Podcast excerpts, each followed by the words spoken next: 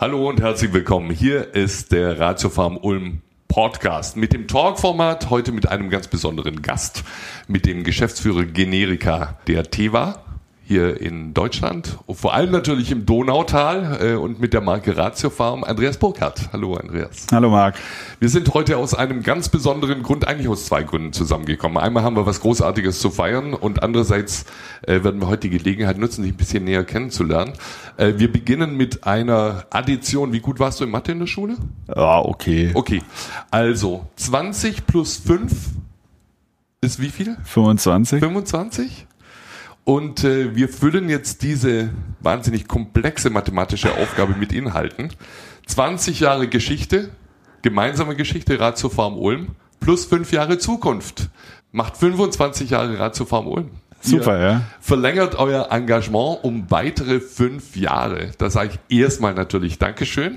Gerne, Ich freue mich auf eine äh, tolle gemeinsame Zeit. Wir machen das Vierteljahrhundert voll. Ja. Das klingt schon fast historisch. Ja, ne? ja, ja. Ähm, und es schließt sich natürlich gleich die Frage an, ähm, wir haben ja sehr ungewöhnliche Zeiten, die von großer Unsicherheit zumindest geprägt sind. Und so ein starkes Zeichen in so schwierigen Zeiten, ähm, wie kam es zu der Entscheidung jetzt und vor allem jetzt und fünf Jahre? Also ich finde, gerade in solchen Zeiten zeigt sich, äh, ob es eine echte Partnerschaft ist oder nicht. Wenn der Wind ein bisschen rauer bläst, dann zeigt sich, äh, ob man wirklich zusammensteht oder nicht. Deswegen war es von uns schon auch ein Ansinnen, jetzt relativ zeitnah mit der, mit der Info rauszukommen, um auch nach außen ein Zeichen zu setzen, dass wir weiterhin zum, zum Club stehen, ähm, auch sehr lange zum Club stehen, dass dort auch Planungssicherheit da ist.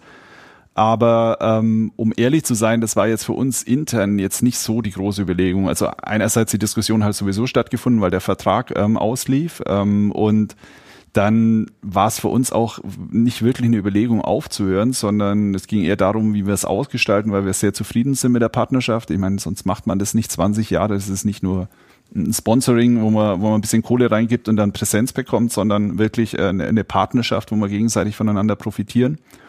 Und deswegen war das, wie, wie ich immer so schön sage, No-Brainer. Die Entscheidung hat sich quasi ergeben aus den faktischen Ja. Dingen.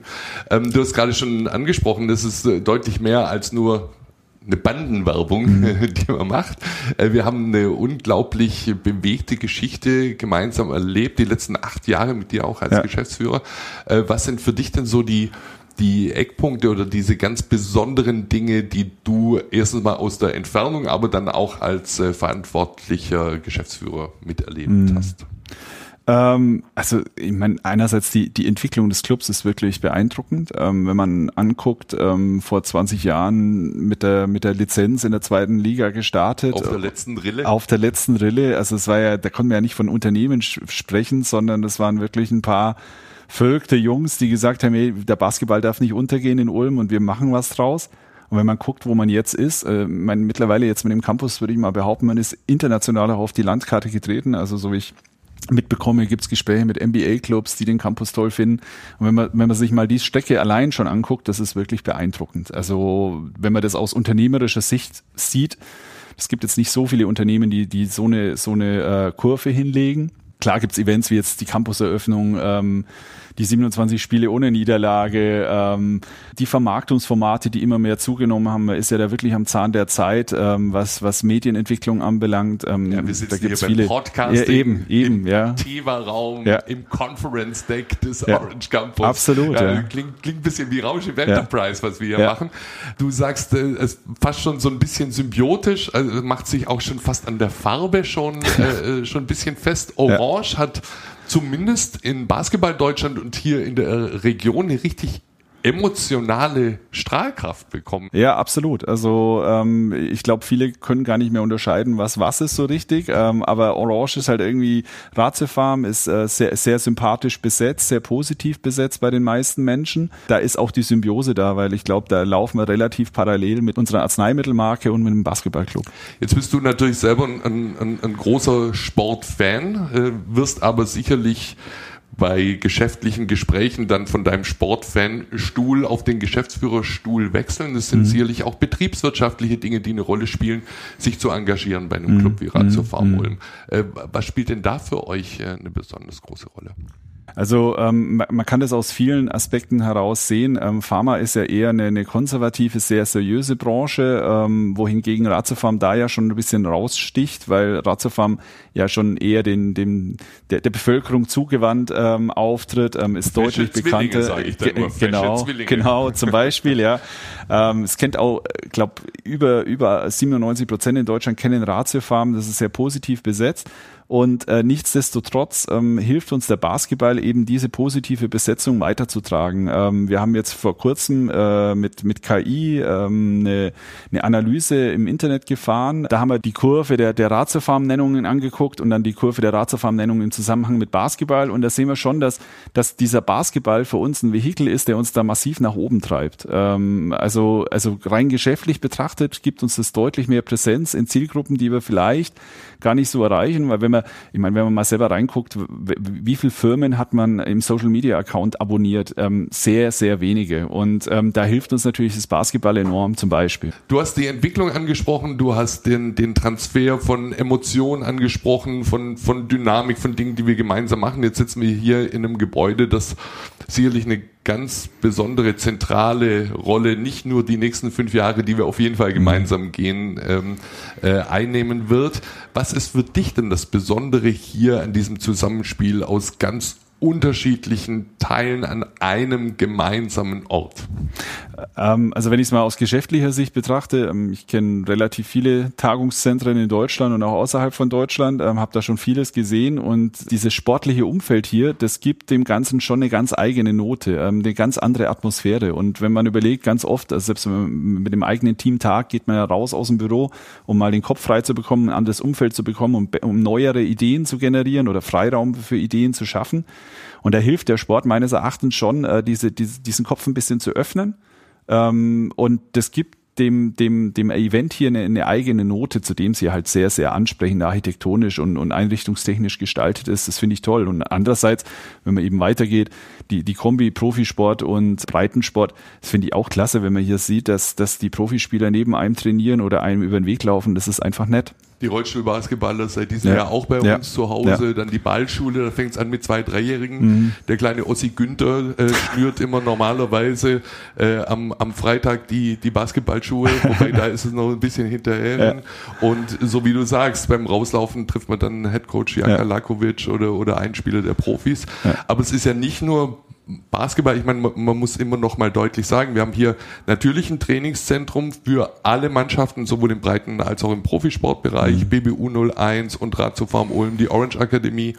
Modernste Trainingsmöglichkeiten im Analysebereich, im Athletikbereich, mhm. ähm, die äh, tolle Böden überall, das mhm. ist ja auch was ganz Wichtiges. Also wir haben keine, äh, keine ja. normalen Turnhallenboden mhm. hier. Ich meine, du hast selber heute Morgen hier schon gespielt. Ja. ja genießt auch äh, die, die tolle Ausstattung. Aber das ist ja nur das eine. Mhm. Ja. Und dann kommt noch dazu Orange Gym, modernstes Fitnessstudio. Man hat mir gesagt, jenseits des Pferdekopfnebels, das Konferenzzentrum. Wir arbeiten gerade an der Gastronomie, die mhm. eingerichtet wird. Ähm, es sind unterschiedlichste Unternehmen, sehr, sehr agile Unternehmen mhm. hier, hier im Turm. Wie, wie empfindest du das, wenn du hier durch die Räume gehst? Ich meine, du hast ja von Anfang an, du bist ja auch im Beirat und mhm. du hast das alles miterlebt. Du, du hast ja auch die Wirtschaftspläne ganz am Anfang angeguckt. Wie ist das für dich, wenn du hier durchläufst und jetzt siehst, was hier alles ist? Also ich bin beeindruckt. Also ich muss wirklich sagen, ich bin beeindruckt. Es ist wirklich klasse geworden. Ähm, man fühlt es. Es ist äh, toll, wenn man, wenn man hier durchgeht. Es ist an jeder Ecke wirklich professionell gemacht. Und man entdeckt immer noch mal was Neues. Absolut, also ein ja. kleines Detail oder ja. alles auch mit mhm. Liebe gemacht. Und vielseitig. Einfach sehr, sehr vielseitig. Also es ist nicht so eindimensional nur ein Gym, nur eine Sporthalle, äh, nur ein Conference Center, sondern diese, diese Kombi und wie das, wie das wirklich in, ineinander greift, finde ich wirklich toll. Also es ist beeindruckend. Und an der Donau. Ja. Europäischer Fluss die Ader für Ulm und Neu-Ulm, mhm. Die Region. Es ist auch ein schöner symbolischer Ort, finde ich. Also es ist einfach ja, ja. toller Platz und äh, mhm. wir sind sehr gespannt, was sich hier, was ja. sich hier entwickelt. Was, äh, was nutzt du persönlich? Also Training habe ich jetzt schon mhm. mitbekommen. Ihr habt hier auch schon getagt. Wir haben hier ganz, ganz tolle unterschiedliche Tagungsräume. Was, was hast du hier schon gemacht? Ja, also wir, wir haben schon, ich glaube, zwei, dreimal war ich schon am Tagen. Nächste Woche gehe ich mit meinem Management-Team hierher, ähm, habe den Thorsten Leibenhardt als Impulssprecher eingeladen, weil wir viel über Führung sprechen und der Thorsten ja ja auch eine sehr eigene Art hatte, sein, sein Team zu führen, sehr in Richtung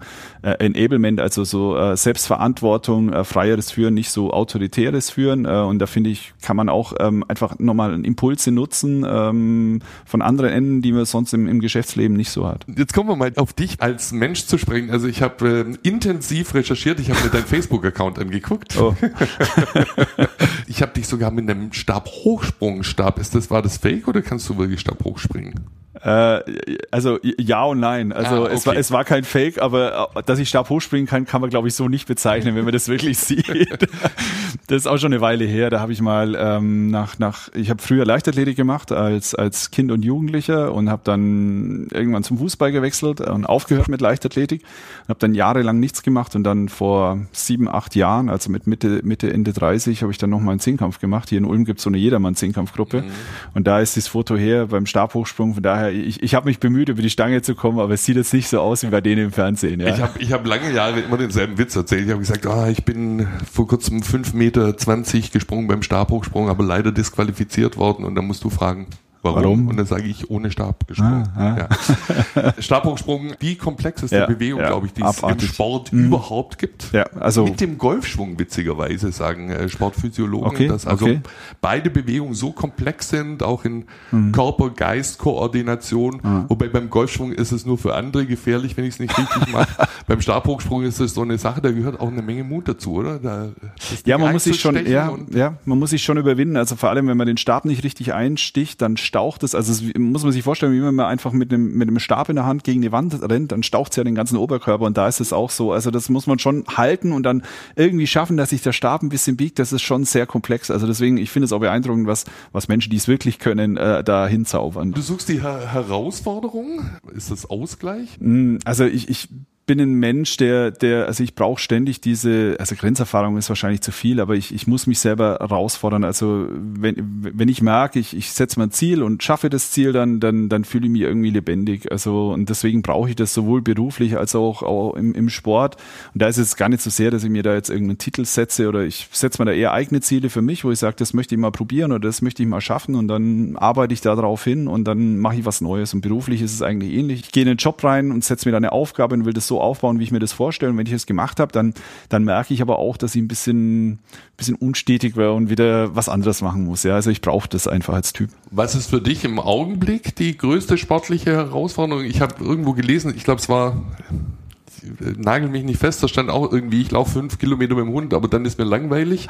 äh, also laufen ist es offenbar nicht. Nee, nee, laufen ist schwierig für mich, ja. Ähm, ja, jetzt momentan, ich hatte zwei Schulter-OPs äh, in den letzten 18 Monaten und ich versuche gerade wieder mal ein bisschen äh, in, in den normalen Rhythmus wieder zu kommen und wieder fit zu werden und mein Ziel ist eigentlich, dass ich ähm, in so einer Hobbytruppe Basketball wieder mal spielen kann. Ja. Also, Obwohl du ja, du hast ja vorher gesagt, du bist als Fußballer sozialisiert. Ja. Da haben ja. wir was gemeinsam. Also ja. äh, ich bin auch auf dem Bolzplatz groß geworden. Ähm, du hast eine problematische Beziehung zu einem Verein mit einer eigenartigen Farbe, die rot ist. Weiß auch, ich nicht. Also ich habe die, ich hab, sehe da kein Problem. Nee. ja, du bist äh, FC Bayern, Fußball, Fußballfan. Ja, ja äh, seit keine Ahnung, seitdem ich fünf bin oder so. Ja. Ja. Was ist die Faszination für dich von den Bayern? Ich meine, das ist ja schon auch nochmal auf einer anderen Ebene mhm. unglaublich nicht nur erfolgreich, sondern auch wahnsinnig professionell geführter Verein. Ist es auch so ein bisschen die Faszination oder ist es rein der Sport und der Erfolg? Was, was ist für dich so? Ah, ich weiß nicht. Also ich, ich meine, ich bin da irgendwie so reingerutscht. Also als ich, wie ich gesagt, ich, ich sagte, oder war ich zehn, keine Ahnung. Also es war Mitte der 80er. Ähm, ja, da war ich schon ein bisschen älter. Ähm, und da, da ja, ja, ja, so alt bin ich Gott sei Dank noch nicht. Ähm, und das war das Saisonfinale, als äh, Bayern ähm, am, am letzten Spieltag, ich glaube, den VfB noch abgefangen hat. Also 86 war das, glaube ich, wenn mich nicht alles täuscht. War das dieses Bremen-Spiel? Ja, oder äh, genau, wie sie Bremen noch abgefangen haben gegen, äh, ja genau, das gegen, war diese Saison. Ja, genau. Und da, das, das hat mich irgendwie beeindruckt.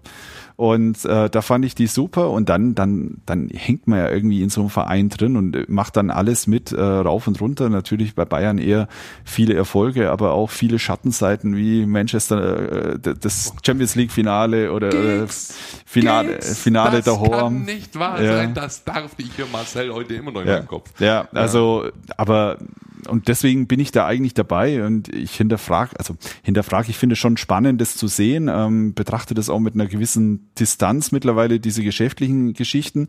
Ähm, aber wenn ich sehe, wie die sich entwickelt haben, das ist schon phänomenal. Und ich habe vor kurzem einen Podcast gehört, der ist wirklich zu empfehlen für alle Bayern-Fans. Elf Leben heißt der. Und da, da äh, hat so ein junger Typ über das Leben von Uli Hoeneß recherchiert. Und es sind jetzt, glaube ich, sechs Folgen oder sieben Folgen draußen. Und der, also der, der, der untersucht nicht nur das Leben von Uli Hoeneß, sondern auch die Entwicklung der Bundesliga, weil Uli Hoeneß ja ein maßgeblicher äh, Gestalter dieser, dieser Bundesliga-Entwicklung äh, war.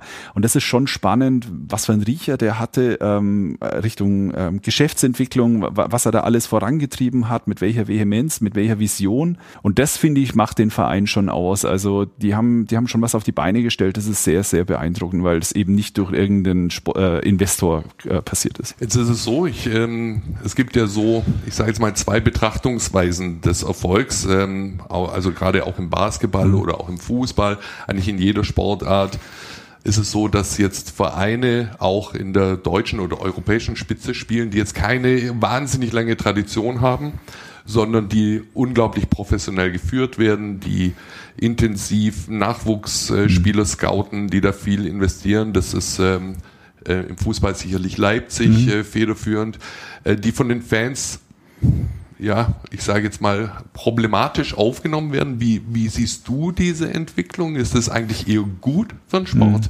wenn da neue Spieler im Markt kommen, die sagen, wir packen das mal ganz anders an und haben, haben andere, haben andere Prämissen? Oder würdest du sagen, da bist du eher Traditionalist und freust dich aufs äh, Derby zwischen Dortmund und Schalke? Also ganz ehrlich, im, im Fußball oder im Sport allgemein kommt es ja drauf an, wer, wer setzt sich durch. Ähm, und äh, da geht's ja viel um, um, um Leistung. Ähm, und deswegen bin ich eigentlich kein so ein Freund von dieser, dieser ich nenne es mal in, in, in Hochzeichen äh, Tradition, weil nur weil man lang da ist, heißt es ja nicht, dass man irgendwie einen tollen Job macht. Also ich finde zum Beispiel Leipzig, also im Fußball finde ich wirklich super. Die spielen tollen Fußball, die holen viele, viele junge Leute, also nehmen nicht die großen Summen in die Hand, sondern holen junge Leute, auch sehr, sehr viele deutsche Leute fördern sie, ähm, bringen sie nach oben.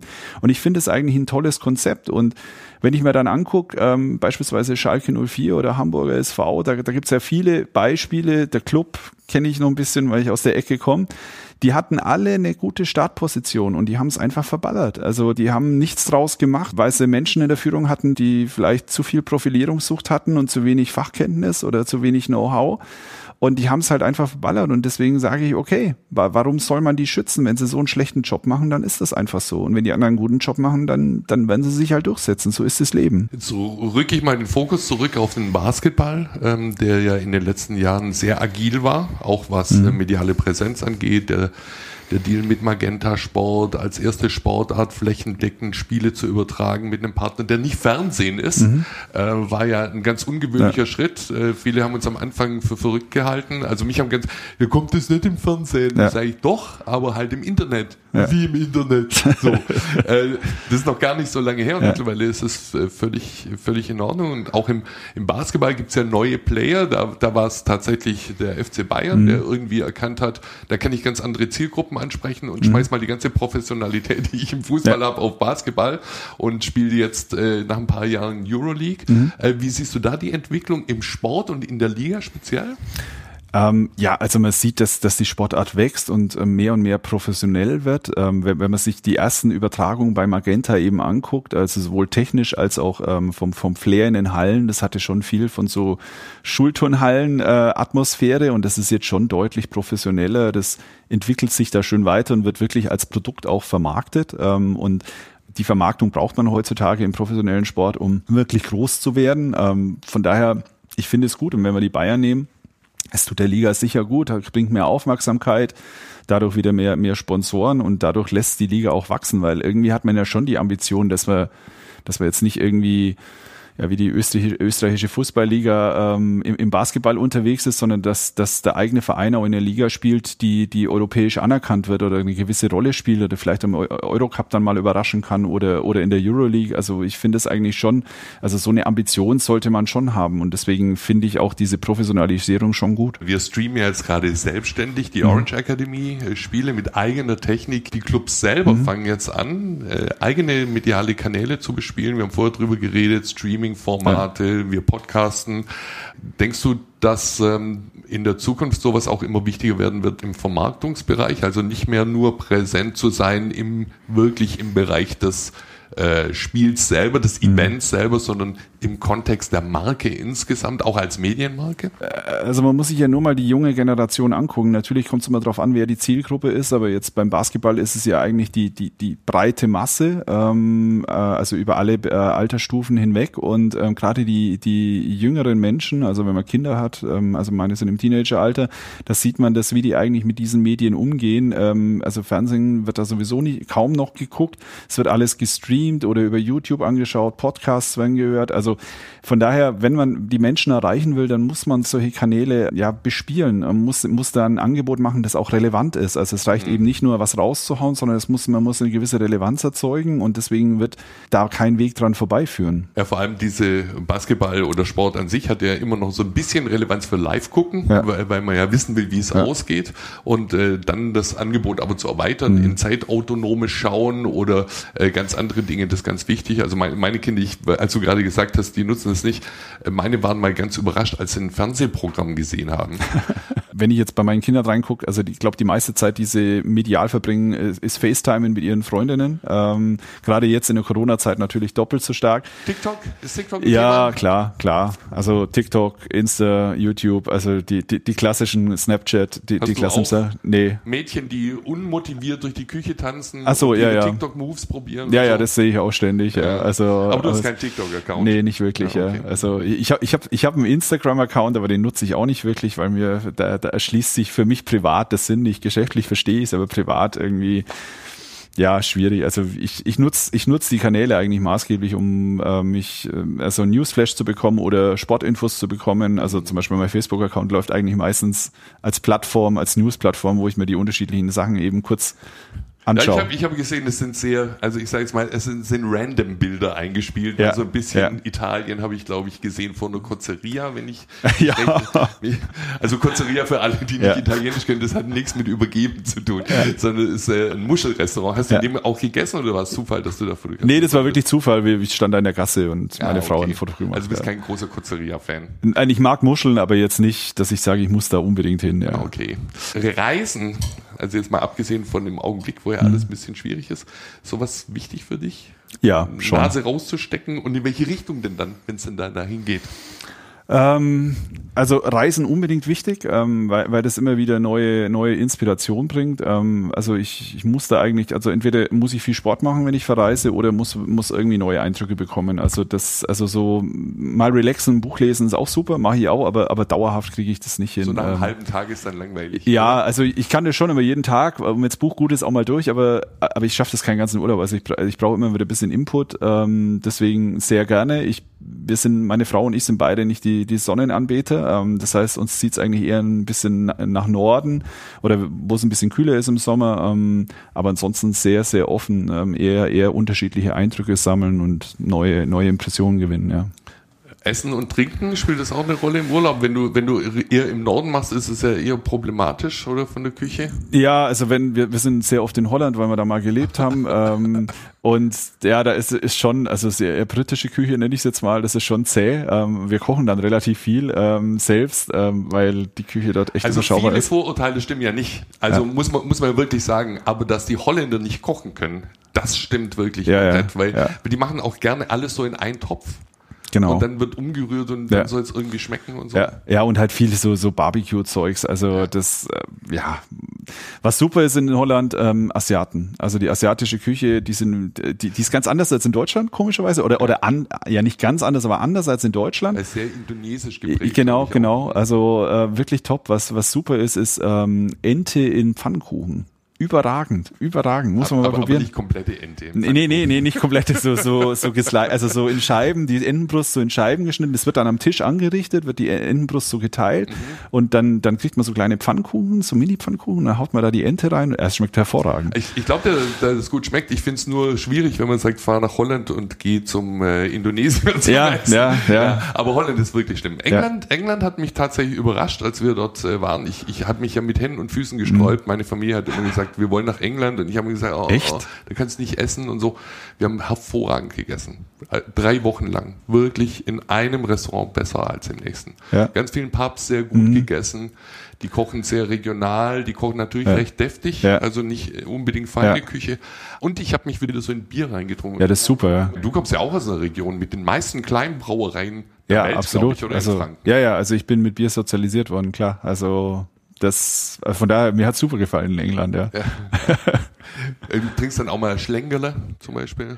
Genau, genau. Also ist jetzt nicht ganz meine Ecke, ich bin komme ein bisschen südlich her, aber Okay. das ab und zu schmeckt das schon auch, Ja, ja. das ist so, wo ist das? Bamberg? Bamberg ist die Schlengerle, ja. Schlengerle ist so ein Rauchbier. Ja, genau, so ein Rauchbier, ja. Ja. Ja, da kann man nicht viele trinken, aber so ab und zu mal im, im, im Winter gar nicht schlecht, ja. Wein, wenn wir jetzt gerade schon mal sind, äh, spielt keine so eine Rolle, oder? Ja, Weil doch, Normal also- sagt man, das ist wie Hund und Katz, man macht entweder Bier oder Echt? Wein. Ne, ich bin da relativ breit aufgestellt. Bei, bei Ja, Hunde, Katzen und Bier und Wein. ja. Nee, Katzen vielleicht nicht so, äh, eher beim Hund, aber, aber Bier und Wein, also, also prinzipiell bin ich eher Biertrinker, aber ich trinke auch mal ganz gern einen guten Wein. Ähm, sowohl rot als auch weiß, aber da auch eher ja so Burgunder-Ecke im Weißen oder oder ähm, ja, Primitivo im, im Roten. Ja. Also nicht nicht sehr erlesen, ja. Du hast vorher schon gesagt, ähm, Kinder, wie kriegst du Familie und Beruf gematcht? Das ist ja sicherlich auch in so einem verantwortungsvoller Position ist das nicht so ganz einfach. Ähm, ja, ich versuche schon relativ konsequent mein Zeitmanagement zu machen, weil, also ich, ich sag mir immer, also ich könnte eigentlich 24-7 arbeiten, also sieben Tage die Woche, 24 Stunden wäre immer noch nicht fertig. Das heißt, es ist eigentlich egal, wann ich aufhöre und ich versuche halt sehr, sehr stark zu priorisieren und versuche auch meine, meine Zeitfenster so einzuhalten, dass wenn Darf ich. ich kurz dazwischen fragen, wie organisierst du das? Ist das aus dem Bauch oder hast du richtig einen Plan? Also ist es wie ein Kalender, in dem du Mhm. auch deine freie Zeit organisierst? Oder, oder wie, wie, wie machst du es technisch? Also, also technisch ähm, gibt's halt bei mir ein Zeitfenster, wo man ein Meeting buchen kann. Ähm, zwischen 9 und 18 Uhr ist alles okay. Danach und davor äh, nur nach Absprache. Und das mache ich wirklich nur über äh, Ausnahmen. Auch Wochenende versuche ich komplett frei zu lassen. Also da gibt's wirklich nur in ganz, ganz wenigen Ausnahmefällen. Ähm, und ich merke, die, das Umfeld gewöhnt sich dran. Also ich meine, wenn Sie was von mir wissen wollen, dann melden Sie sich schon. Jetzt natürlich, wenn der oberste Teva-Chef am Sonntag anruft, dann anruft, kann ich immer nur sagen, okay, ich habe es nicht gehört, aber, aber per se musste dann schon ansprechbar sein. Aber, aber ich mein Umfeld weiß es und ich mache das auch bei meinen Mitarbeitern so, dass ich diese Zeit äh, wirklich ähm, äh, berücksichtige und mich da zurücknehme. Auch im Urlaub gibt's keine Anrufe, weil ich möchte das nicht und ich möchte auch meine äh, Mitarbeiter nicht stören. Und ich finde, das geht schon. Also das ist eher ein Mindset-Thema wie ein, also man, es- man sagt ja so schön, Zeit hat man nicht, die nimmt man sich. Und so ist es auch. Ich meine, natürlich würde ich gern mehr Zeit haben und Sport machen und mehr mit meiner Familie unternehmen, aber, aber ich glaube, es ist äh, eine halbwegs Balance, die ich hinbekomme unter den Umständen. War das eine Entwicklung oder hast du es schon Ja, irgendwie nee, nee, also das, das war schon eine Entwicklung. Also früher war es deutlich schwieriger. Ich habe mal eine Zeit in Holland gearbeitet und bin gependelt. Also Montag früh um vier los und Donnerstag Nacht um zwölf heimgekommen und da habe ich sehr, sehr viel gearbeitet in der Zeit und dann habe ich irgendwann gemerkt, okay, so geht's nicht weiter, das kann es nicht sein, äh, weil also da, da habe ich wirklich ähm, gelebt, um zu arbeiten und nicht gearbeitet, um zu leben. Und das war für mich schon so ein Knackpunkt, äh, wo ich gesagt habe, okay, ich muss da jetzt was ändern, weil so, so macht's mir keinen Spaß. Und ich, ich verbringe zu viel Zeit äh, und hänge da zu viel rein, als dass es mir keinen Spaß machen sollte. Und dann habe ich schon seitdem eigentlich versucht, ein anderes Setting zu wählen und das, ich denke, das ist okay. Also wenn meine Frau sagt, die würde wahrscheinlich trotzdem sagen, es ist immer noch zu viel, ähm, aber ich glaube, für, für den Job, den ich habe, ist es eigentlich eine ganz gute Balance, die ich hinbekomme. Du wirkst auf mich immer wie jemand, der so in sich ruht, der sehr leistungsorientiert ist, aber begriffen hat, dass äh, wenn ich die ganze Zeit im roten Bereich arbeite, dann ist irgendwann nichts mehr übrig für irgend, irgendwen. Was kann man denn machen? Gibt es irgendwelche Zeichen, auf die man hören kann oder, oder ähm, gibt es so ein Patentrezept? Also zunächst mal, was mir enorm geholfen hat, ist, äh, mich selber zu verstehen. Warum bin ich so? Warum, warum komme ich in solche äh, Situationen? Warum lasse ich mich da so treiben? Ähm, und wenn man das mal verstanden hat, dann kann man auch agieren. Äh, also was mir zum Beispiel enorm geholfen hat, ich habe mich irgendwann gelöst von diesem, von der Karriereambition. Ich habe mich auch gelöst davon, ähm, das Gefühl zu bekommen, die Welt geht unter, wenn mich, wenn mich die Firma feuern würde, jetzt mal überspitzt formuliert. Und das hat mir so innere Ruhe gegeben. Also ich habe da einfach eine Selbstsicherheit gewonnen und habe gesagt, hey, es- irgendwie kriege ich hin. Also die, dieses Leben geht weiter und ich kriege das hin. Und da geht jetzt die Welt auch nicht unter, wenn ich das nicht mache. Ähm, und und da war für mich so, also ich habe verstanden, warum ich, warum ich in solchen Situationen agiere und nicht mehr aus dem Hamsterrad aussteigen kann, sondern nur noch, nur noch schneller laufe. Und ähm, das war für mich das Aha-Erlebnis, wo ich gesagt habe, okay, da muss ich jetzt rein, das muss ich anders machen. Ähm, und ich glaube, ich glaube nach wie vor, das ist unabhängig vom Job, vom Joblevel. Also ich glaube, das, das ist ganz oft eine Kopf, Kopfsache. Also ich kenne auch Leute, die haben, die haben einen normalen Sachbearbeiterjob und sind fast ins Burnout gekommen. Und es liegt nur daran, weil sie im Kopf einfach nicht mehr, nicht mehr abschalten können und wirklich alle, alle Probleme dieser Welt äh, an sich ranziehen und versuchen, die zu lösen im Kopf und sich so viel Sorge machen. Man muss sich da ein bisschen lösen. Man muss diesen, diesen Cut irgendwie schaffen, dass die Welt nicht untergeht. Es ist halt einfach nur ein Job. Also wenn man jetzt nicht gerade ähm, Hirnchirurg ist oder so. Ja. Ich nehme nochmal den Satz, äh, man arbeitet ja um zu leben. Die Familie spielt da eine große Rolle. Es ist so ein Hort, der, der, um Kraft zu schöpfen, Inspiration und auch vielleicht ein bisschen wieder geerdet zu werden. Ich meine, gerade äh, Teenies, äh, die haben ganz andere Probleme. Ja, und, und, und das finde ich auch das Schöne. Also zu Hause bin ich eben nicht Geschäftsführer oder sonst irgendwas. Also bei, bei Weitem nicht, ja. Da bin ich wahrscheinlich eher Sachbearbeiter, ja. ähm, aber, aber das ist schon, die holen einen raus und es ist völlig egal, was du gemacht hast den ganzen Tag, sondern da, das sind die Probleme äh, meiner, meiner Teenager-Töchter oder wenn meine Frau im Job äh, schwierige Situation hat, dann, dann holt einen das raus und das, das hilft mir schon enorm. Das ist auch wichtig für mich, also um nicht eben in diesem Job abzudriften. Welche Expertise bringst du mit bei Hausaufgaben und Lernen? Gibt es bei euch da eine Teilung? Ja, also bei ja, uns gibt es eine klare Teilung. Ich darf zum Beispiel meinen Kindern Mathe nicht beibringen, weil das einfach katastrophal ist. Ja, also meine Frau und ich ergänzen uns tatsächlich sehr gut. Okay. Ähm, also ich habe Mathe, Englisch, Physik. Ähm, meine Frau ist eher Französisch, Deutsch, ähm, Chemie. Das sind mhm, ihre Fächer okay. eher.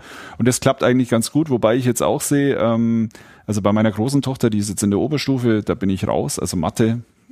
Also da, da müsst ihr mir jedes Mal zwei Stunden bei Google hinhocken, um, um überhaupt mal wieder einsteigen ich zu können. Ich war früher schon raus, aber genau. Ich habe ich hab dann auch versucht zu googeln ja. und noch halbwegs mit halbwegs erhobenem Haupt an diesem Arbeitstisch zu sitzen, aber ich habe dann irgendwann habe ich aufgehört. Also ja. jetzt zehnte Klasse kann ich kann ich, ja, weiß, ich kann ja. nichts mehr beitragen. Ja, zehnte ist so die Grenze dann. Ja. ja. Du hast einen Hund. Mhm. Ich sag mal, Frau berufstätig, du berufstätig, äh, das, äh, da braucht man alles, nur nicht noch irgendein Lebewesen, um das man sich eigentlich kümmern muss. Mhm. Also ähm, meine Eltern hatten auch einen Hund, von daher mag ich Hunde eigentlich, aber das war tatsächlich so, eigentlich ähm, haben wir gesagt, das ist, das kriegen wir nicht mehr unter, ähm, zeitlich.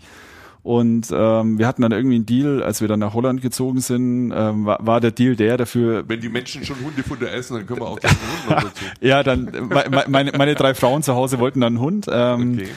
Und äh, mittlerweile möchte ich den echt nicht mehr missen. Also das ist einfach sehr, sehr nett. Also A kommt man schon mal deutlich mehr raus. Ich bin immer morgens mit der Runde dran. Also mhm. ich gehe immer morgens mit dem Hund und ich finde es eigentlich. Wenn ich dran bin? Nee. Morgens? Ja. Mittags? und abends. Oder? Und abends. okay. Ja, aber ich gehe tatsächlich auch gern raus, weil es mich auch so ein bisschen ja. runterbringt. Mhm. Also ich habe mhm. dann oft einen Podcast im Ohr und laufe mit den Hunden irgendwie ganz gemütlich, also nicht laufen, sondern gehe Gehen, mit den Hunden äh, spazieren und das, das ja, ja, und man hat trotzdem irgendwie einen Ansprechpartner dabei, ne? Da spricht man doch mal zum Hund und sagt, hey, nee, komm, jetzt geh mit und geh weiter da und so. Ist irgendwie, äh, hört sich stupide an, aber es ist wirklich so beruhigend. Also äh, schon nett. Und zu Hause ist es auch ganz lustig, wenn, ich meine, da, da kriegst du ja einfach ungefilterte äh, Liebe die ganze Zeit. Ähm, der ist ja immer da und freut sich immer, wenn du kommst, ja. Und das ist, das ist schon nett. Also ich meine, du machst die Tür auf und da steht ein wedelnder Hund, der, der sich fast überschlägt, dass er dich sieht. Das ist einfach nett. Ähm, lass uns so ein bisschen zum Anfang zurückkommen. Wir haben ja vorher gerechnet, 20 plus 5 sind 25. Was würden wir denn gerne gemeinsam schaffen in den nächsten fünf Jahren? äh, Titel wäre toll. Gut, ich schreibe, ich, schreib, ich tippe das hier mal rein. Ja, ja, ja. Also, ja. Ähm, ich denke, wenn, wenn man mehr realistisch ist, ähm, wenn wir uns sportlich, äh, wenn wir, wenn wir uns sportlich auf der Ebene etablieren, ähm, in der Erwachsenenliga ist es schon viel wert. Also wenn man immer so zwischen vier und sechs äh, oder vier und acht pendelt, ähm, finde ich das schon mal klasse, wenn man, wenn man das nachhaltig schafft, ähm, den Campus zum Leben erweckt. Ähm, ich hoffe ja nach wie vor, dass wir wirklich auch mal einen NBA-Star komplett über, über die Entwicklung begleiten, nicht nur ein Jahr wie jetzt bei Killian Hayes. Ähm, sowas, sowas wären wirklich ähm, tolle Ziele, wenn wir die erreichen würden. Das wäre klasse, ja. Wir haben jetzt so die ersten Spieler, die so die komplette Jugend durchgelaufen mhm. sind bei uns und ja. Äh, in der eigenen Mannschaft ein mit Chrissy Phillips, ja. der, der sich zum Starter entwickelt hat. Mhm. Das ist schon eine Entwicklung auch im sportlichen Bereich, äh, die natürlich jetzt wie durch einen Katalysator angezündet ist hier durch den mhm. Campus. Mhm. Denkst du, dass sich an der Strahlkraft Basketball, vor allem auch Radzufahren Ulm jetzt nochmal zusätzlich was verändert? Ich meine, die Leute fahren hier dran vorbei, es leuchtet orange, mhm. es ist ein schönes Gebäude, es, wird sich da was tun im nee, nächsten Jahr? Also das glaube ich schon. Ich meine, es hat ja schon mehr Kontaktpunkte. Also Menschen, wenn hier reinkommen in das Conference Center, die jetzt vielleicht gar nicht zwingend am Basketball ähm, äh, interessiert sind oder mit dem Basketball mhm. was zu tun haben. Genauso das Gym, da werden Menschen reingehen, die, die eigentlich nur ins Fitnessstudio gehen und nicht ähm, Basketballfans sind. Und da wird schon nochmal mehr Menschen geben, die sich für diesen Basketballsport begeistern werden und ich glaube auch diese, diese Breite, die man an der Basis baut, also wenn man anguckt, wie viele Kinder- und Jugendteams man hier hat, das ist auch nochmal was, was ja wachsen wird. Also ich meine, Basketball war vor 20 Jahren, war das noch nicht groß in Deutschland. Und diese breite Basis, das ist aus meiner Sicht eigentlich das Fundament für die Zukunft. Zum Abschluss hätte ich hier noch Fragen aus unserem Zufallsgenerator. Du bist der erste Nichtspieler, der das über sich ergehen lassen muss. Kriegen wir hin. Welche Eigenschaft hast du von deinen Eltern übernommen oder gelernt? Ähm, das ist eigentlich der Wert, hart zu arbeiten, dann erreicht man auch was, ja. Du hast Sardellenketchup und Rhabarber im Kühlschrank. Was machst du? Sardellenketchup und Rhabarber, puh. Also Rhabarber ist eigentlich nicht so mein, mein Gemüse. Was ist das Gemüse, oder? Ähm, ich würde einfach nur die Sardellen essen, glaube ich. nur die Sardellen essen ist, ja, ist ja, auch nicht schlecht. Ja. Welche Idee hättest du gern selbst gehabt? Das ist eine gute Frage. Also mein, jetzt hätte ich gerne äh, Impfstoff für Corona entwickelt. Das wäre natürlich toll. Das ist ja keine so richtige Idee. Also ich, ich finde eigentlich im, im, im technischen Umfeld, also diese ganzen äh, so, sozialen Medien, also so ein Instagram oder TikTok, also einfach so eine Idee, wo man sagt, ich kann einen neuen Social, äh, einen, einen sozialen Kanal aufmachen, der einfach wahnsinnig Durchschlagkraft hat. Also äh, kann man sich raussuchen, zu welcher Zeit welchen Kanal. Was okay. hätte ich gern gehabt. Welchen Wochentag magst du am liebsten und warum? also eigentlich äh, Freitag finde ich super, äh, weil da ist so die, die Woche um. Ähm, ich zelebriere das auch mit meiner Frau immer sehr gern. Wir, wir kommen dann irgendwann nachmittags nach Hause, dann überlegen wir uns, was wir zusammen kochen und dann sitzen wir ganz gemütlich beim Abendessen, trinken eine Flasche Wein dazu und sind einfach so ganz relaxed, wissen, am nächsten Tag haben wir keine großartigen Termine. Deswegen genieße ich den Freitag eigentlich sehr. Wer kocht bei euch und wer ist der Schnippler oder ist es paritätisch aufgeteilt im Hause Burkhardt? Ähm, also ich bin glaube ich eher für die Fleischgerichte zuständig. Ah, okay. ähm, also meine Frau kann besser besser kochen, aber ich versuche auch ein bisschen, aber ich bin jetzt kein, ähm, kein begnadeter Koch, ja. Worauf achtest du, wenn du jemanden zum ersten Mal triffst? Ich bin da schon jemand, der, der beobachtet, wie der, wie der agiert, wie er, wie er reagiert, wie er, ob das authentisch ist oder nicht. Also ich bin eher ein Beobachter, ja. Ist es ein Unterschied privat und, und geschäftlich, wie du mit Menschen zu tun hast? Nee, nee, also ich würde jetzt mal behaupten, dass ich selber relativ ähnlich agiere. Also ich, ich glaube, wenn man mich privat kennenlernt, wird man jetzt keine andere Person kennenlernen, wie wenn man mich geschäftlich kennt. Also ich bin, glaube ich, relativ authentisch äh, in beiden Feldern. Natürlich ein bisschen seriöser im Berufsfeld wie, wie privat, klar, aber per se bin ich, glaube ich, sehr ähnlich und deswegen agiere ich da auch nicht unterschiedlich. Ich gucke mal halt die Menschen an und dann merke ich ja, ob ich eine Wellenlänge habe äh, okay. oder nicht. Man, bei manchen geht es wahnsinnig schnell, bei manchen dauert es ein bisschen. Ja. Letzte Frage, welche große Filmrolle hättest du gerne gespielt? ja, eigentlich Bruce Willis in Die Hard. Klar. Du wirst lachen. Ich habe gerade, es ist kein Scheiß, ich habe gerade an Bruce Willis gedacht, ja. weil wir haben gerade äh, für die Adventssonntage festgelegt, jeder in der Familie darf sich einen Weihnachtsfilm wünschen. Okay. Den Anfang hat meine Zwölfjährige gemacht mit Prinzessinnen-Tausch oder so. Ich weiß nicht, irgend so ein Netflix-Ding mit irgendwie. Und mein großer Auftritt kommt mit Die Hard ja, natürlich, weil es ist der ultimative Weihnachtsfilm. Ja, teile ich. Einmal mit dem zerrissenen T-Shirt, barfuß äh, durch ja. die Scherben ja. und dann ho ho ho yippie ja. Schweinebacke. Absolut, absolut. Äh, wenn ich es irgendwie hinkriegen kann, äh, würde ich dir die Rolle gerne verschaffen. Ja, das wäre äh, toll. Andreas. Das wäre toll. Wir freuen uns aber vor allem über die Hauptrolle, die die Arzneimittelmarke Ratiofarm der Teva für die nächsten fünf Jahre für uns spielt. Unsere ja. Hauptrolle im Herzen und nach draußen. Wir freuen uns auf fünf weitere Jahre und auf das insgesamt ähm, ja, orangenste äh, Vierteljahrhundert, das der deutsche Basketball und der deutsche Sport insgesamt gesehen hat. Herzlichen Dank fürs Gespräch. Ja, wir freuen uns auch und ich danke dir auch sehr.